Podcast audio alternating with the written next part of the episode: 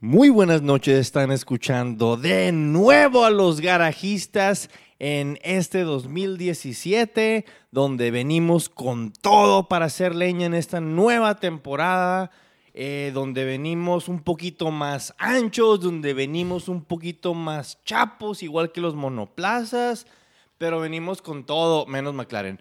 Eh, Y más gordos como las llantas. más gordos como las llantas, bueno, el Fido en especial. Ah, bueno, y más rosas también. Ok. Acompañándome esta noche está Mr. Pink, el Fido Briseño.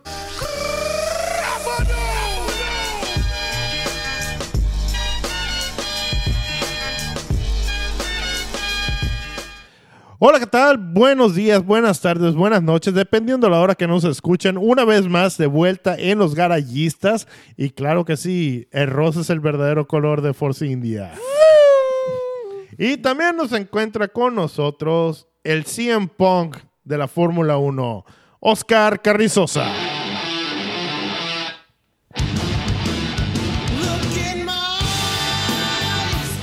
Muchas gracias, mi hermano Rosa. Y bueno, estamos aquí, estamos de vuelta, aunque no lo crean. Aún no estamos para decir, todavía tenemos como algunas dos o tres cosas más por decir. Y de esta misma forma quiero presentarles al Tom Brady de los podcasts, al, al- al más ganador, Marco Tulo Valencia. Here comes the money. Here we go. Money talk. Here comes the money. Money, money, money, money. Dollar, dollar. Dale, dale. Saquen los anillos, maníacos, que ya estamos del otro lado del año. Ya estamos... El Ponchabalones. El ponchabalones, el graba conversaciones y prácticas. Pentacampeón, señores. Sean respetuosos del equipo. Al que se le perdió la camisa. Penta- como pentapichichi, igual que Hugo Sánchez. Ah, claro. Aunque me quedé con las chichis, pero bueno. Es- estamos de vuelta y estamos ya casi empieza la nueva temporada y han cambiado como dos o tres cositas, ¿no? Estamos en marzo del 2017 y tenemos que darles una super primicia en Los Garajistas. Nico Rosberg se ha retirado. El campeón se retiró. Eh, eh, yo sé que no pueden verme, pero una lágrima está recorriendo mi mejilla en este momento. No sé, la verdad, quiero decir de Nico Rosberg que, que nos dio un campeonato muy emocionante. ¿Te gustó, Fido, a ti? Muy buen campeonato. Trabajó mucho por él. Eh, a final de cuentas, eh, eh, eh, Fue emocionante, fue emocionante. eh, eh. Eh, hasta el último, hasta el último, eh, eh. Bueno, diga, a final de cuentas le batalló a, lo último con Lewis. O sea, fue una buena batalla entre ellos dos. Los demás quedaron atrás para variar. Mercedes desde casi el principio de la temporada se supo que ellos iban a ser, uno de ellos dos iba a ser el campeón. Eh, aquí en los galleristas eh, apostamos originalmente por Lewis y ganó Nico. Apostaste, apostaste por No, Luis. no, no, no, señor. Todos decíamos que era, era un cabrón sin espina. Yo Nico. decía que Nico Rosberg era un cabrón sin espira, espina, pero yo decía que ni Lewis Hamilton, yo no quería que ganara. Yo dije que, ¿sabes que Yo voy con el bajo perro, lo dije desde el primer episodio, lo siento. O sea, con Pascal Verlaine o con Manor. con alguien que tenga por lo menos una oportunidad de ganar. Pero sí, te- lo que pasó ahí es que tuvimos por fin un, bueno, no por fin, eh, de los pocos campeonatos que hemos tenido últimamente, que todo se decía hasta el final. Eso sí. Eso que Race Nico. incidents. Racing Incidents, ya dijo Pastor. I got a lot of friends. I got a lot of friends. Y bueno, ya no está. ¿Y ahora quién va a llevar el número uno? ¿Quién va a llevar el número uno de campeón? Absolutamente nadie. ¿Por qué? Porque nadie lo puede escoger más que el campeón. Así es. Así es. Entonces. Bernie Ecclestone. ¿Qué pasó con Bernie Ecclestone? Por favor, susurrenme esa dulce nada en mi oído. ¿Qué le pasó a Bernie Ecclestone? Le dieron gas, culeros, ¿por qué se quedan callados? Estoy pensando en este momento en Bernie Ecclestone muy triste, en una cabaña, retirado, él solo, completamente eh, en la ruina. Haciendo... No, la verdad es que Bernie ahorita está llorando con sus millones de dólares, nadando como rico MacPato entre un chingo de monedas y etcétera, etcétera. Y pues no le viene a gusto. o sea, En su rancho de Brasil con su super esposa brasileña, a gusto. Yo creo que el- por fin, como dicen eh, los españoles, no, y la verdad no sé qué significa, dicen, a cada cerdo le llega su San Martín, no sé muy bien qué significa, pero también a Bernie le llegó su hora, ¿no? Amigos de España, por favor, sáquenos de la duda. ¿Qué es eso de cerdo y qué es eso de San Martín? Pero pues ya le llegó la hora, ¿no? Supongo que le llegó la hora.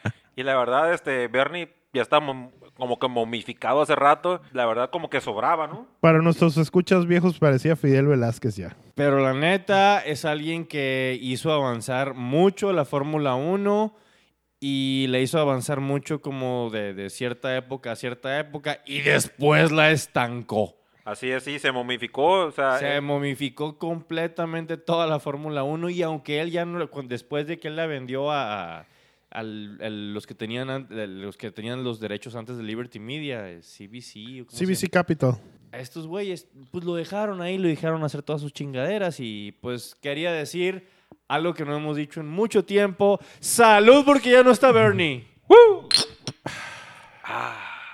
y para la gente que se encuentra en esa situación, solo quiero recordarles, el poder corrompe. El poder corrompe. Y supongo que es lo que le pasó a Bernie. You were the chosen one. Se, se avejentó, se quedó con las ideas del pasado, no se avanzaba, como lo comentaba, se estancó y vamos a ver ahora qué pasa con, con la nueva, con los nuevos dueños, con si tienen una iniciativa nueva y con ya sabemos quién va a estar ahora, ¿no? A ver qué chingadera sacan. Ahorita les decimos quién va a estar. Acá, hijo, y ese sonidito, pero todo bien. Cuidado con el sonidito. Después del retiro, bueno, de la despedida de Ecclestone y el retiro de Rosberg, empezó el juego de sillas en la Fórmula 1. ¿Qué asiento está libre y qué asiento no está libre? Y pues digamos que había un asiento en un Silver Arrow muy rápido, completamente disponible y, le Y muy codiciado. y muy codiciado. Le marcaron a un español de que estaba corriendo para McLaren, pero este español dijo, híjole, ¿saben qué? No me puedo librar del contrato. Y luego le marcaron a quién. Pero bueno, es- espérame, ¿no? Solo quiero hacer una pausa ahí. ¿Tú crees que este español hubiera querido compartir otra vez eh, que escudería con el- la otra persona, con Lewis Hamilton? Claro que sí, cuando tu opción es estarte así como que revolcando en el lodo o compartir un monoplaza Ok, bien ok, chingón ok, con Tienes toda la razón, ok, tienes, tienes toda la razón, tienes toda la razón. Después, Después de- le intentaron hablar al muchacho de Red Bull ¿Qué? ¿Qué pasó? que le dijo, no, tengo contrato con ellos, quiero estar con ellos mejor. Según lo que yo entendí, Horner fue el que los batió desde ahí. No, ni siquiera llegaron los pilotos, pero no sé de qué tan cierto será eso. Tampoco Claro. pudieron con Red Bull. Y luego, ¿qué hicieron los de, qué- ¿A quién le marcó Toto? A su amigo, ¿no? A su amigo y manejado, a Valtteri Bottas. ¿Qué? Que a su vez dejaba un asiento vacío en Williams. Y por eso Claire Williams tuvo que marcarle ¡A Felipiño! para la desretirización de masa. Ya te Sonas- vas, ya vienes. Sonaste ya- el doctor Chunga, Ay. cabrón. Desretirización. Saludos a Andrés Bustamante. Pero pues, se supone que más había tomado su decisión de irse. Lo convencieron de vuelta. Lo convenció, según esto, le pidió un chingo de garantías a Claire Williams. No sabemos qué son esas garantías, nunca Pero lo dijeron. Pero le pidió garantías. ¿Sabes qué? Si quieres que yo me regrese a Williams, me vas a tener que ta, ta, ta, Eso, ta, mira. ta. Y ese carro que me regalaron cuando me retiré ya es mío, pendeja. Sí, claro. Así Pero- le dijo, así le dijo. Aquí no estamos en, el, en el rollo de, de- de la ser groseros con, con personas de cierto sexo o tal, ¿no? Yo me deslindo de este, de este podcast. No, no, espérame, espérame. Yo estoy en este podcast. ¿no? Así como el- Entonces, No, yo quiero seguir en este podcast. No, sé No, si- nos deslindamos de los insultos de Felipe Massa a Claire Williams. Ok. No, yo lo que quería decir es que eso de garantías me suena que le pidió un chingo de dinero. muy probablemente. Y otra cuestión que estaba leyendo que Massa también antes de antes de volver a firmar con Williams preguntó, oigan, ¿qué onda? ¿Qué- ven que vuelva, ven que vuelva. Oye, pero que me marque, eh, si no, no vuelvo, eh. Que me marque ella primero. Ya que le marcó, oye, ahí te veo en Londres, eh. Ahí voy para allá. Pues, Agarró su avión privado, obvio. Y luego, pues ya, ahí vienen las garantías, que es mucha lana. Sí, sí, y lo, lo interesante para el aficionado es seguir viendo a su papá, el, el- el amigo es el del punch out, el de la bicicleta, ¿no? Ah, sí, vamos a ver a, a don, a- a don Massa to- de vuelta otra vez en las carreras. Eso está chido. Un año más, un año Un más. año más. Está bien, oye, pues hay, nada más quisiera ver, bueno, para lo siguiente voy a ver la estadística. si Massa va a ser el competidor que tenga más carreras iniciadas. Ok. Kevin Magnussen se va a Haas. ¿Y qué pasa cuando Kevin Magnussen se va a Haas?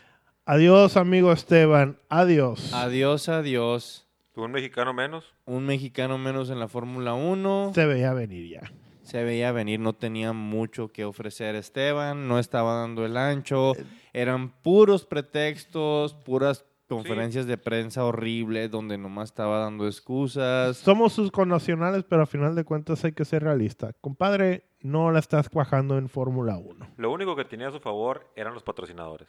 Y Esteban ahora está donde todos los pilotos que no corren bien de Fórmula 1 van a parar en la Fórmula E. Sí, que ahorita la está rifando este Sebastián Buemi en la Fórmula E. Ve, pues. Era- fue rechazo de Toro, Toro Rosso, Rosso. si no mal recuerdo, Toro Rosso.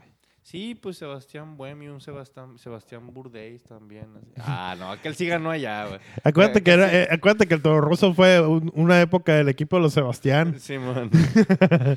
Sí, sí, sí. Juan Pablo Montoya estuvo en NASCAR, así es. Pero bueno, después sí, de no, que no, no este- se fue a la Fórmula E. Lo que, lo- Sí, man. solo quería recordar quién no se fue a Fórmula E, sino fue directamente NASCAR. También tuvimos algo pues bastante particular esta última temporada en la Fórmula 1, donde este, bueno, Pascal se, eh, miento, no, Pascal no, Felipe Nasser se pega un tiro en el pie y mata a Manor en el camino al, al momento de anotar dos puntos en el Gran Premio de Brasil, super celebración, pero este güey jode su carrera al anotar esos dos puntos. ¿Por qué? Porque esos dos puntos de Sauber hacen que Manor quede en último lugar, hacen que Manor con los puntos ya anotados deje de ganar 16 millones de dólares que lo hubieran salvado de caer en el concurso mercantil y posterior bancarrota que cayeron y no hubieran perdido el- no hubiera perdido su asiento Pascal Berline. Si no hubiera perdido su asiento, perdido su asiento Pas- Pa- Pascal Berline, no se hubiera ido a Sauber y Felipe Nasser no se hubiera quedado sin su asiento de Sauber ¿Dónde está Felipe ahora? chingando a su progenitora. Tristemente se despide Manor, una escudería menos. Una escudería menos, así es. Y era la escudería, bueno, no la escudería, sí, ¿no? Sí, e- era el carro que más se veía en la... Después de los, de los punteros, era el carro que más se veía en la Era el pantalla. bajo perro que apoyábamos siempre. Salían más que los Red Bulls a veces, o a veces salían más que Nico Rosberg, los dos Manor acá. Pero pa- aparte de lo que comentas, que es cierto y, y- y es algo... a- así fue, ¿no? Pero la falta de patrocinadores. No consiguieron los 20 patrocinadores y bye bye. Va, y se les acabó el chiste. Ross Brown está de vuelta. El señor que vendió Brown GP por muchísimos millones de libras a Mercedes-Benz, que no necesita un centavo más en su cuenta de banco, está cobrando de nuevo un chequezote de Liberty Media. Ya es hora de, de- de desempolvar las gorras, las camisetas, esos de, de, de Braun, ¿no? O sea, Perdón. viene de vuelta Braun. Con la gorra de Shenson. Shenson. Y bueno, perdón, eh, Fido, que- perdón por interrumpirte, pero por lo menos todos esperamos que el, que el, que el mando ahora de, de, de, de Ross Brown sea algo interesante, ¿no? Eh, Sí, eh, este año no espero grandes cosas, la verdad. eh, hasta que termine el eh, este Concord Agreement en el 2020 es cuando voy a esperar que vaya a haber grandes cambios. Eh, ¿Va a haber cambios? Sí, pequeños. Porque no, no, no puedo hacer gran cosa en este momento. Pero para el 2020, un salary cap y chingaderas que dejen entrar a equipos menores con que, y que puedan ser competitivos. Eso es lo que necesita la Fórmula 1. Algo así como se maneja gracias a los nuevos dueños, algo así como en Estados Unidos, en el cual hay salary cap, hay, eh, hay una distribución equitativa de los premios y de las ganancias. Por cierto, ahora que se despidió Bernie Ecclestone de la Fórmula 1, el ex jefe también de, de Renault, Fra- Flavio Briatore, le tiró un fiestón en París. Dos rucos Super Fórmula 1, dos gorditos, bueno, un chaparrito y un gordote Super Fórmula 1. Y hicieron un pinche fiestón estos cabrones con un montón de supermillonarios y sus compas que tienen, que son dueños probablemente de la mitad del mundo. Y todos los güeyes que fueron a la fiesta se pusieron una máscara de Bernie Ecclestone. Si pueden googlear esa madre y buscarlo, buscar esa foto para que tengan pesadillas. Es como el, como el, el troleo del 1%, algo así. Algo así más o menos. We are better than you, stupid. Pero pues Briatore sigue, ¿no? En- en la caja, guardadito. y ahí seguirá. ¿Quién sabe si Liberty Media le quita el ban? No, no sé. Tratar de tener más. Bueno, pues Bueno, sí. bueno, igual los del ban son los de la FIA. No, no, no, no. Sí, es la, es la FIA, es la FIA. Y... Yo digo que, que mi es mi opinión personal, creo que eventualmente va, no sé si sea un tipo de perdón o, no, no creo perdón porque no lo pueden perdonar, sino una rebaja o un, o un hasta aquí llegó el castigo, ¿no? Y hablando rápidamente de la FIA, este es el último año de Jan Todt. Neta. Es el último año de Jan Todt. Pues, oh, ah, pues Eli, Eli y Ross son bien compas. Sí, a lo mejor, y pues sabes que lo relige, pero todavía no se sabe nada. Eso va a ser en el transcurso del año. Órale, bastante interesante. Ok, temporada 2017. Tenemos que todas las escuderías muestran su monoplaza.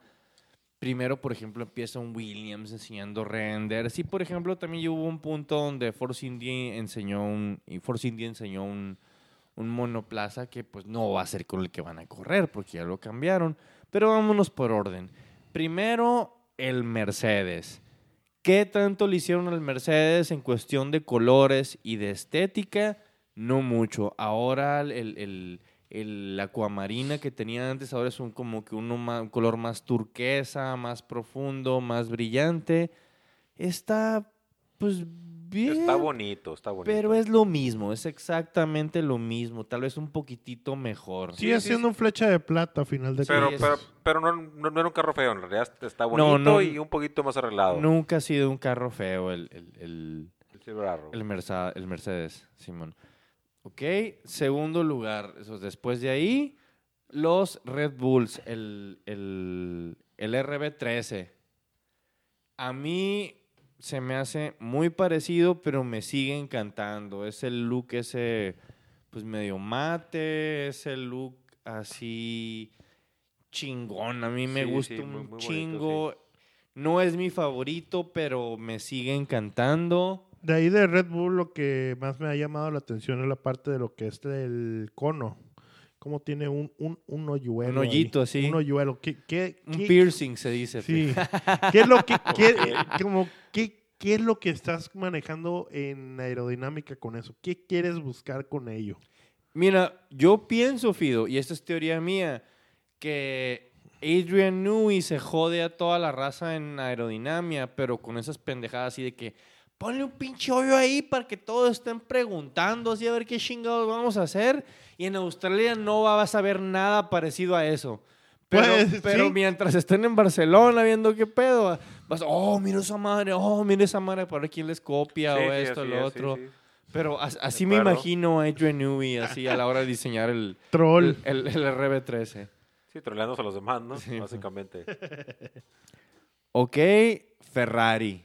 Fidelio. Belísimo, belísimo como siempre. Regresan a su rojo con unos pocos toques de blanco, en el cual el cono es una maravilloso. Traduciendo todo eso de italiano a español, yo les platico que es lo mismo de siempre. Nomás les faltó un pinche código de barras en el, en el El alerón. está bien chilo, güey. no no a mí negar, no me güey. gustaba. Era, nada. era, era Malboro Sí, eso. obviamente. Era A, Marlboro. a mí me gustaba mucho ese código A mí también, está curado. Pero ahora sí, sigue otra vez. Eh, Sí, es lo mismo. No es que, Santan- mira, Santander, totalmente, totalmente rojo con ciertos toques blancos. Eh, la parte delantera sí hubo sus cambios, como todo. Está súper difícil que un Ferrari color Ferrari se vea feo, pero a veces así como que quieres que le cambien un poquito. Rap- nada más para recordar. El Ferrari color escarlata, qué feo estaba, cabrón. ah, sí, color ese guinda, Sí, feo. cuando no, ya le subieron. Sí, sí, sí. No, ahora sí un color rojo brillante. Rosso vivo. Modena.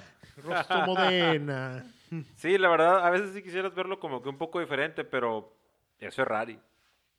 Es Ferrari. Es todo. No, no puedo decir más, es Ferrari. Ok, Mr. Pink, ¿qué nos dices del Force India? Porque primero, primero tenemos que mencionar que salieron Force India con el, con el livery idéntico al año pasado y de hecho hasta Esteban Ocon declaró, pues es un carro muy parecido al año pasado, pero es un carro masculino.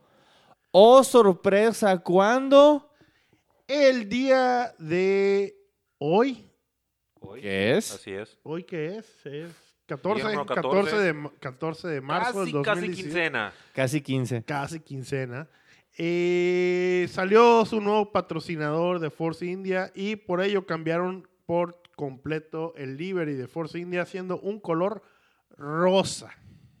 Rosa pastel. Rosa mexicano. ¿No? No, rosa no, no, pastel. no conozco muchos colores, ¿no? No, no, no. Claro. Rosa mexicano es más intenso. Ok. Rosa- Es, un, rosa- es un rosa muy intenso, ¿eh? Pero No, no, eh, no, tan... Es no- un rosa más camisa polo del Fido. Ok. Sí, sí. Es un rosa pastel. Y la verdad, a mí sí me gustó. A mí se me hizo muy interesante. Eh, me encantó la reacción de todas las redes donde lo ponían como el carro de Barbie, como el carro de la Pantera Rosa y chingaderas así. Pero, pero feo no está. Pero, pero mira, perdón, en, en las tomas aéreas vas a saber cuál es el, el Force India de inmediato. Inmediatamente. Sí, claro, no. claro. Y yo quiero ver qué van a hacer Checo Pérez y Esteban Ocon, porque lo primero que hizo Checo Pérez fue decir, ¿saben qué? Voy a cambiar mi casco para que combine con, con este monoplaza y con toda esta combinación de colores de, de- del Force India. Con el nuevo BJM, pues. Sí, sí, pero igual, igual no lo han dicho, pero lo voy a decir yo primero. Está bonito. Sí, está bonito. Yo probablemente tengo que darle más oportunidad, pero feo jamás diría que está. No. Ok, eh, quinto lugar, Williams. Williams, lo mismo. También nada lo mismo, Nada sí, más que ya no dice más al carro.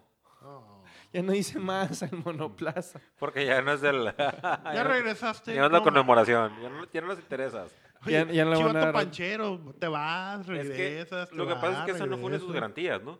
No, Que le no. pusieron el nombre, no fue la garantía. No, no. Dinero, dinero. su garantía. Ok, Williams. Lo mismo, Lo no, no hay nada que decir. Siguiente. McLaren. Ese sí cambió un poquito, ¿no? McLaren. Un poquito. Cambió un, un buen sus colores. el- regresaron al naranja de la época de Regresa- Bruce McLaren. Regresaron al naranja equivocado. Es un A mí naranja me gusta, muy- a mí me gusta. Ah, No, es un no. naranja old school ese, güey. Es el naranja de que usaba Es Bruce el McLaren. Spiker. ¡No! Es idéntico al Spiker, güey. A mí Spiker me gusta. Totalmente naranja. Lo Este tiene los toques negros con Ajá. naranja. Es el. Es el carro. e- es- son los McLaren de los 60 que utilizaba Bruce McLaren en lo que era Can-Am. Aparte de Fórmula 1, ¿no? Mi McLaren favorito y me van a odiar. eh, eh, eh, el de Mika. Más que el de Ayrton Senna. El de Mika, el que era el West. Simon, el West. Te- Pensaba que si tuviera dedos, si hubieras dicho el que era Jabro. El Órale. que era dorado con blanco. No, me gusta mucho el de, el, el- el de Mika, incluso más que la cajetilla de cigarros de Ayrton. Hmm. el hmm. Sí, no, es que to- todos lo recordamos fácilmente ese, ¿no? El, el, el este plateado. Ajá. Sí, Era bueno, estaba bonito, estaba bonito. ¿Quién sigue, Whistle? Eh, después de McLaren viene un... A ver qué tal. A mí, me- a mí me gustó un... Voy a decirlo así, un chingo, el Toro Rosso. El Toro Rosso para mí es el mejor, es el más hermoso de toda esta temporada. De acuerdo. Es mi favoritísimo de toda esta temporada.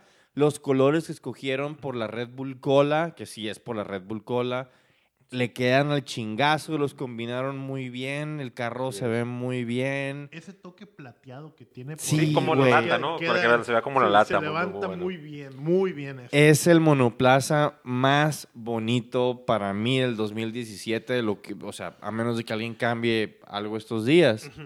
Es el que es mi favorito. La aleta de tiburón se ve bien maciza ahí en el toro roso. A mí no me vuelven loco, ¿sabes? No, no, se- o sea, Pero con, sí, con- sí, con la sí. combinación que hicieron se, ve, se ve muy... cu- O sea, otro se ve como que, ah, ok, pero en ese se ve, ah, qué macizo se ve. Y bueno, después de, de, de Toro Rosso, Haas. Haas. Eh. Pues lo veo bien normal, lo veo como que igual que Blanco, siempre, en la misma whatever. cura, la misma combinación de Eso colores. somos, somos americanos. Sí, sí. No, no le pusieron el- el- la cara de Trump ni nada por el estilo. No, no, no. ¿no? Estamos- Feo no está, pero no llama No, la sí, atención, sí, sí. o sea, y, y se te va a perder cuando veas las tomas aéreas. Así como es. cuando ahorita lo que dijiste de que lo contrario a Force India, Sí. el Haas así, ah, ¿qué pedo? ¿Qué es eso? Acá. Y ese, güey, es que, ah, somos de atrás, ah, ese es Haas, güey. Sí, Y- pero... Haas. Haas. Gene. Gene Haas. Y el Renault, el Renault a mí me gustaba más el del el el Renault 2016. El plátano completo. Completamente plátano. Ah, no, a mí sí me gusta más esta temporada. Me gusta más la combinación con negro.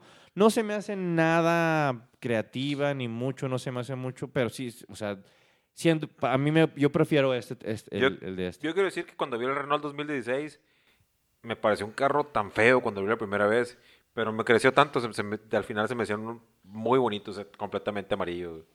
Ahora parece así como, como, como el Bumblebee y los Transformers, ¿no? en realidad. Bumblebee tuna. Y para terminar, Sauber y... Sauber. Sauber, porque ya no está a mano. ¿Salió con Sauber. otra vez? Sauber, la verdad, a mí me gustó un chingo el Sauber también. Salió con un azul un poquito distinto, algo así como que más metálico, un poquito más brillante. Como el azul de la bandera sueca. Al, más o menos, no, más, más azul rey, más un poquito más profundo. Y cambiaron el amarillo de la bandera sueca por un dorado para celebrar los 25 años de, de Sauber, que es su 25 aniversario. De los pocos equipos que todavía quedan. que todavía quedan. Dejaron un pedazote en blanco. Y, por ejemplo, ba- básicamente, básicamente, en las, pretempor- en, la- en las pruebas de Barcelona se veía no tan bonito por el hecho de que estaba en blanco ese pedazo blanco. Pero en el momento en el que le pongan el nombre de un patrocinador y Monisha dijo que estaban trabajando en eso y que por eso lo habían hecho, obviamente va a verse mucho más chingón el Sauber. Realmente me gusta. Yo no, no ¿Sabes creo... cuál es el único problema de todo eso? ¿Cuál? Que Monisha dice muchas cosas. Ay, pues bueno, sí. Y no gana carreras y no nota puntos. Güey, dijo también, pero también es algo que dijo, que este es uno de sus años buenos, donde tienen presupuesto, donde tienen todo planeado, donde todo el año se está bien escrito Sí, en papel. no, sí traen lana. En papel. Sí traen lana, traen este... lo compraron el equipo el año pasado, como bien recordamos, en el que tuvo que salir Peter Sauber por lo mismo. Pero sí traen lana para este año, así que no hay excusas. Sauber, eres uno de mis equipos favoritos. No lo voy a negar, tengo tres playeras de ellos. sí las tiene. Sí, desde su época de BMW Sauber, Sauber, Sauber, tengo playeras de ustedes. Espero ver cosas buenas. Espero, eh, espero ver este año eh, cosas buenas de Sauber. Espero que sea un mejor año que el año pasado, en el cual con dos pinches puntos, nomás por eso se salvaron. Espero ver las carreras de antes en las que con 10, 15, 20, 30 puntos. Y tienen a Pascal. Entonces, 2017, prácticas en Barcelona. ¿Qué pedo con las llantas, Wico? Pues ahora ya ves Pirelli, ¿no? Sacó unas llantas nuevas, más, más gruesas, eh, supuestamente aguantan más. Han comentado los pilotos que tienen, que tienen más agarre, se calientan menos, agarran con más velocidad las curvas y pues están levantando, eh, a- tiempos mejores, o sea, es- es- están no ocupan frenar tanto con estas llantas en las curvas, pero por eso mismo comentan que por la velocidad que le están metiendo, le están pisando más, hay un mayor gasto de gasolina.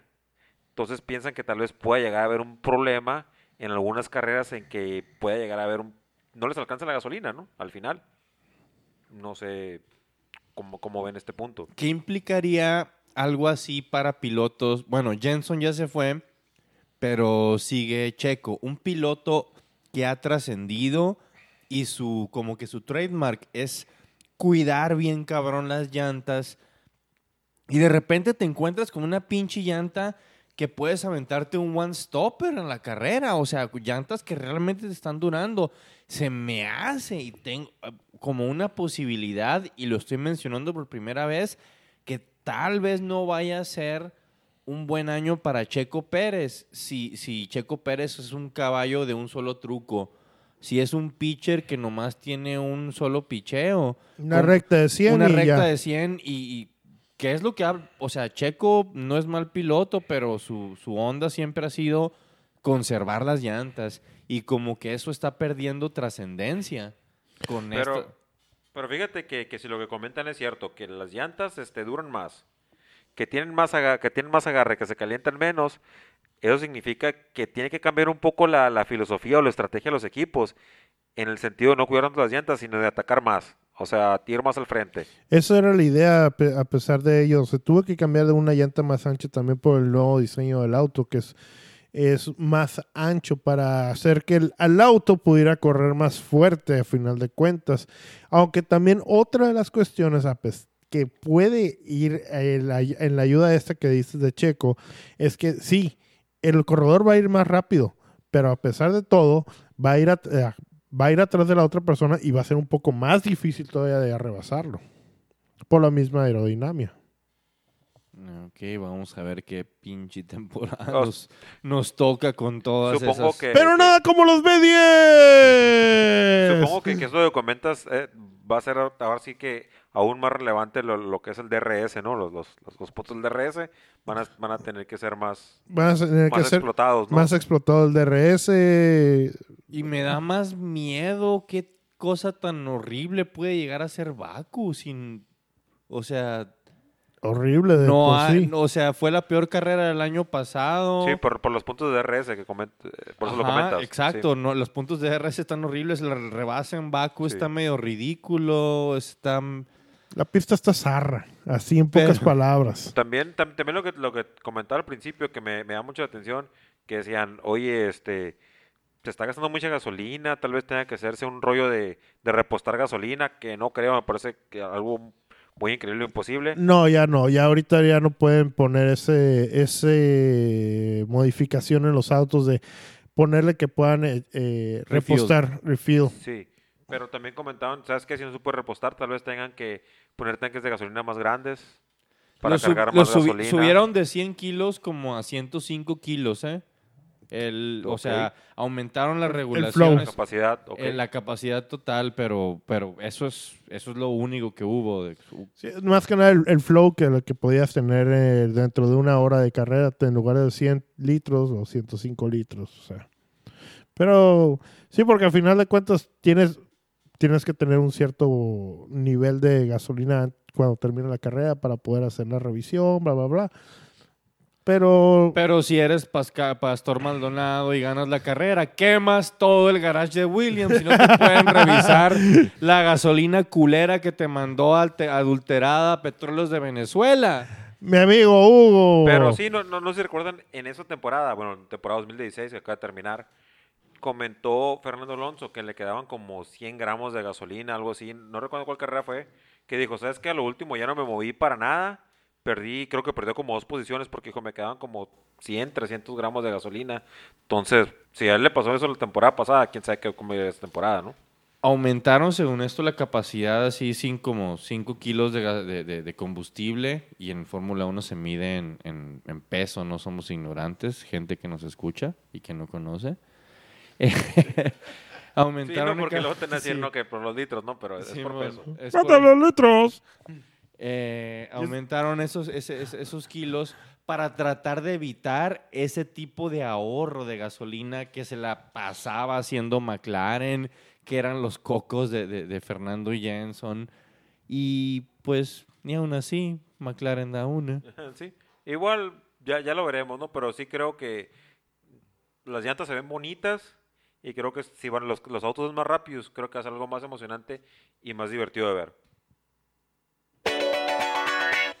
Ferrari y su hermoso monoplaza. Todo el mundo los está acusando de andar sandbagging, lo que significa que andan haciéndose mensos, que no están mostrando el verdadero potencial de su monoplaza y que Kimi y Seb andan así como que manejando, pero no a tope. Se están arranando, ¿no? La versión mexicana. No hay ninguna opinión al respecto.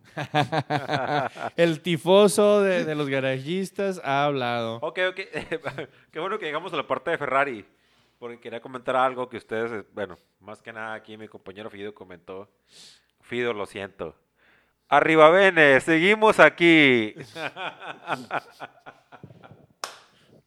ok. ¿Qué pasa, Mauricio? No, nada, nada. No tenemos ninguna declaración al respecto. No hay ninguna declaración al respecto. Ah, ahí sigue Mauricio, pero la neta, yo digo que lo mejor que podría hacer Ferrari este año es cada vez que vayan a dar una declaración, la den fumando. Que prendan un cigarro acá y están declarando acá fumando. Sería fantástico. Sería lo mejor que podría hacer Ferrari este año. Lo, más cool. Más cool. eh, Sí, sí, Y sí. sinceramente, ahorita ya que estamos en, en- otro tipo de, no sé, ambiente o como estábamos la temporada pasada, que decían que, el, que, que Rivabene tenía, tendría que irse. ¿Les parece mal que se haya quedado Rivabene? Pues no. ¿Ya qué? La verdad, yo no tengo nada en contra de Rivabene. Eh, Le dieron una porquería de equipo, pero por todas De las acuerdo, políticas que venían. Y el vato debe estar luchando en contra de un chingo de, películas de películas. Políticas que vienen desde pinche Fiat o no sé desde dónde. Y Sí. pues el vato siguió, co- conservó a Ferrari en tercero. Si el vato no logra subirlos a segundo o ganar unos cuantos podios, yo creo que ahora sí le van a dar gas. Así es, sí. Porque la- no, no, no es tanta la paciencia de un equipo como... 100% como de acuerdo. A mí, a mí sinceramente, si, si hubieran este, si se hubieran deshecho a Rivabene, me hubiera parecido así como que el chivo expiatorio. Sí. O sea, es que todos la regamos, pero alguien tiene que irse. Sí, Te vas a ir tú, pero todos la regamos. ¿no? Mira, ya después de. Ya. Ahora en vacaciones, ya con más calma, ya tranquilizado todo, después de que todo lo que pasó. eh, Ferrari está dentro de sus épocas malas. Como ha ha tenido muchas décadas, ha tenido décadas malas, décadas muy buenas. Cuando se... cu- Cuando la- todo el en todo el, el periodo de tiempo entre Enzo Ferrari y John Todd. Sí. Eso no fue Ferrari. todos, los, todos los 80 y 90. Así hasta es. que llegó. Hasta el 2000. que fueron casi 20 años. Casi 20 años. En fin, bye. Ok. Crisis en McLaren. Los japoneses la andan Crisis en cagando. McLaren. ¡Otra ¿No has vez! eso? Primero fueron un montón de conferencias de prensa para aceptar que estaban en crisis y ahora no saben qué tan grande es la crisis. Crisis en McLaren, película Crisis, tercera. la Crisis. tercera parte. no, sí. La pregunta ahora es, ¿qué, tantos, qué tanto en el, en el campeonato, en el, en las, en el standing se va, se va a hundir McLaren este año? No, no, no. Mi apuesta es cuántas carreras para que Fernando le tire totalmente. Sí, para que tire tu- completamente la toalla y que las cláusulas esas en el contrato de Jenson Button truenen y fíjense que mi sabático se acabó y como Fernando se fue de vacaciones, yo tengo que agarrar el otro McLaren con Stoffel Offel. Mira, Fernando, segunda tercera carrera, sus lentecitos de sol y a descansar, mi hermano. Me fui a Mallorca con mi novia con permiso. En una sillita. Y como Mac- se dice por ahí, tal vez este, esté un poco pasado de copas, ¿no? Como se comenta por ahí. Es, am- es que es amigo de los garayistas, pues. Gracias, Fernando. Metiéndonos a cuestiones técnicas, ya tenemos que el McLaren está corriendo con mucho menos poder que el 2016, tenemos un déficit de 20 kilómetros por hora en las rectas y 45 a 50 caballos de fuerza menos que en la última carrera que el año pasado en Abu Dhabi. Esto es en comparación con las pruebas de Barcelona. Todas estas son cifras que están dando los expertos. McLaren no las acepta, obviamente. Pero al mismo tiempo tenemos que estos cabrones ya utilizaron más motores en pruebas que los que les permitirían usar en toda la temporada, que ahora va a ser reducido a cuatro. Está cabrón. Están fritos. Están fritos ya. Básicamente estás diciendo que, tienen, que su carro, que el carro que traen es una basura. Para ponerlo en contexto, si, si, si McLaren hubiera llevado ese paquete al Gran Premio de Australia, hubieran, les hubiera tronado el culo en las tres prácticas, hubieran calificado en la última ronda, o como dice el Fido, No llegan ni al 107%. los dejan entrar, obviamente, porque pues a todo mundo lo dejan entrar cuando no, sí, no cumple con la regla del completar. 107%, porque ¿cómo no vas a dejar correr a McLaren? Pero vas a tener que, van a empezar una carrera y van a retirarse en las primeras, si bien les va, van a retirarse en las primeras 10 vueltas. Sí, todo sigue como ahora. Sí, todo sigue como ahora. Te voy a ser sincero. La verdad es que me da una lástima por McLaren.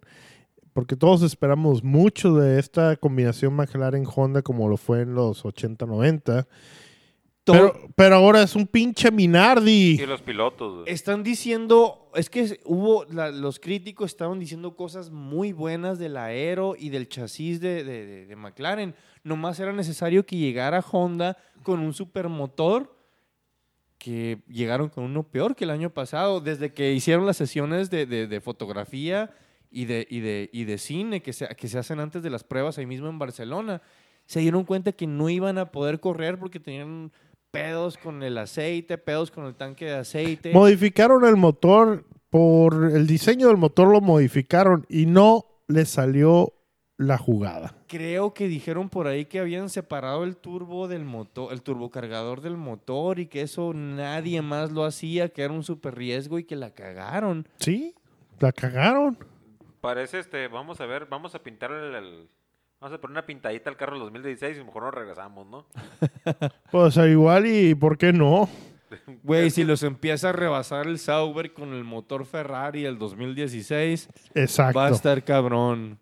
Porque ahorita Ferrari es el backmarker, Ferrari, digo Ferrari, Man, Sauber es el backmarker. Sauber este, es el backmarker. Sauber es el Manor del año pasado. Y pues como que traen mucha rabia y como que traen mucha onda. A ver qué pasa. Y yo creo que van a hacer cosas mejores todavía que McLaren. Lo siento, pero McLaren. Fernando, regresaste a Minardi en forma de McLaren. Ok, ni un podio para McLaren. Lo No, claro. ni un podio. Ni un podio. El motor de Renault le están echando flores. Eh, bueno, ¿Quién? Le- Renault. lo- no, los de... ¿Los de Red bueno, Bull? Sí, Red Bull está hablando bien y también, obviamente, el, el Cirilo Abiteboul, güey, el de... El, El de Renault. el team principal de, de Renault. Bueno, bueno, obvio. Lo están aceptando, le están dando amor. Han tenido problemas de fiabilidad con el motor de Renault o el motor Tag Heuer. Tag Heuer. Tag Heuer, Como Qué quieran. bonito reloj.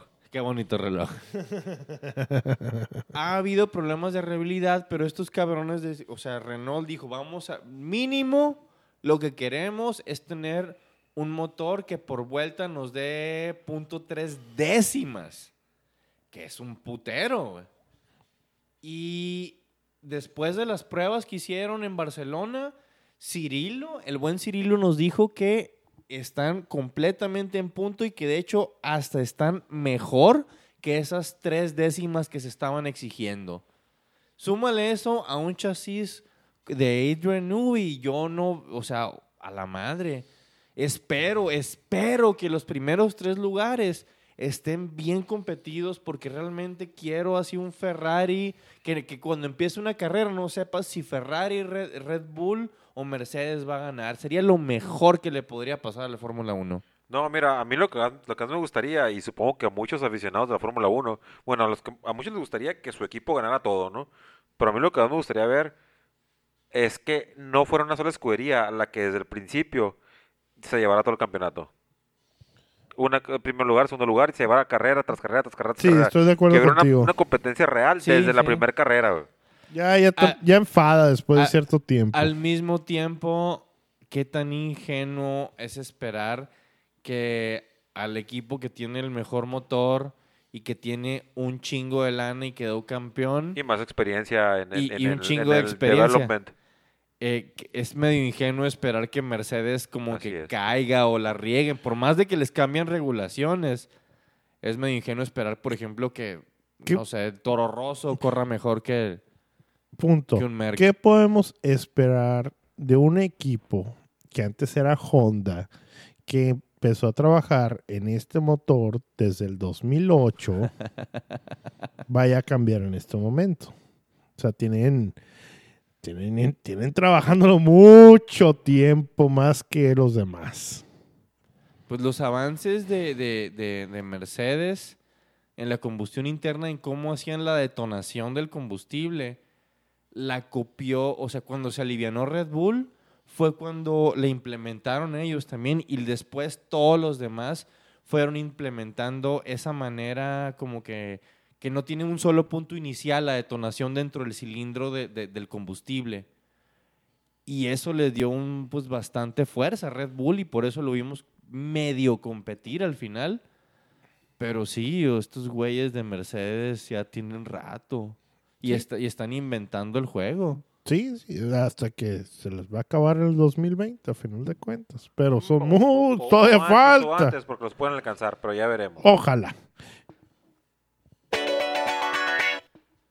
Por último, tenemos la despedida por la muerte del gran John Surtees, campeón de en varias ocasiones en motocicleta de 350 cilindros cúbicos, campeón en varias ocasiones en 500 cilindros cúbicos y de las la única probablemente o de las pocas personas, no sé, yo creo que es la única persona que fue campeón de motociclismo y de Fórmula 1 al mismo tiempo. Única, única persona. Y creo que es algo cerca de imposible que se vuelva a repetir. Sí, y John Surtees, campeón en 1964 en un carrerón en la pinche Magdalena Michuca, ahí en medio del pinche DF. Una chingonada. Yo no la vi, pero he leído mil veces las descripciones. Tienes a Jim Clark con posibilidades de ganar, tienes a Graham Hill con posibilidades de ganar y tienes a John Surtees de Ferrari con posibilidades de ganar. Arrancan los tres, hacen un desmadre. Este Clark salió en la punta haciendo leña. Surtees necesitaba quedar en segundo por puntos, pero el buen Lorenzo Bandini, que era su compañero de equipo de Ferrari, le pega un chingazote a Graham Hill y lo le jode todo el escape de atrás, así que básicamente lo deja fuera de la carrera. Después de eso, el campeonato queda entre Jimmy Clark y, y John Surtees, pero otra vez Lorenzo Bandini. Ah, no pienso, no miento, miento. Bueno, Lorenzo Bandini viene otra vez. Eh, para la pinche mala suerte de, de Jimmy Clark, en la penúltima vuelta se le jode completamente el motor y, y, y pier- o sea, empieza que a perder puestos. Pero John Surtees venía muy atrás y emp- empieza a remontar, pero el que venía en segundo lugar era su compañero de equipo. Y en la última pinche vuelta, el jefe de Ferrari sale y hace un panchote y le dice, frénate, frénate a Bandini. Bandini se frena y John Surtees lo logra rebasar de segundo a tercer lugar en la última pinche vuelta del campeonato ahí en la Magdalena Michuca y queda como campeón Macizo. de las madres más cercanas, más dramáticas. Digo, igual lo conté bien feo, no sé qué chingados, pero no sé, me lo imagino en el DF, me lo imagino en, ahí, ahí en la pista, cuando todavía ni siquiera se llamaba Autódromo Hermano En la Rodríguez. peraltada. Con la peraltada, peral... Sí, güey. No, no, no, no, no, no, qué chingonada. Y, y con todo el respeto del mundo, En paz descanse John Surtees, campeón de 1964. Estuvieron escuchando a los garajistas en una bella noche de, pues ya casi es quincena de marzo. Ah, no, no, no, técnica. ya- En una bella noche del 15 de marzo del 2017. Eh, yo soy Marco Tulio Valencia y estuvo conmigo José Enrique Elfido Briseño. Gracias por escucharnos una vez más. Esperen más sorpresas en el transcurso de esta temporada. Y también estuvo con nosotros Oscar Carrizosa. Muchas gracias, Fido, y quiero agradecerle también a todos los que nos escuchan por darse cuenta que todavía seguimos aquí. Seguimos vivos, estamos de vuelta y espérenos la próxima semana con todo el previo al Gran Premio de Australia.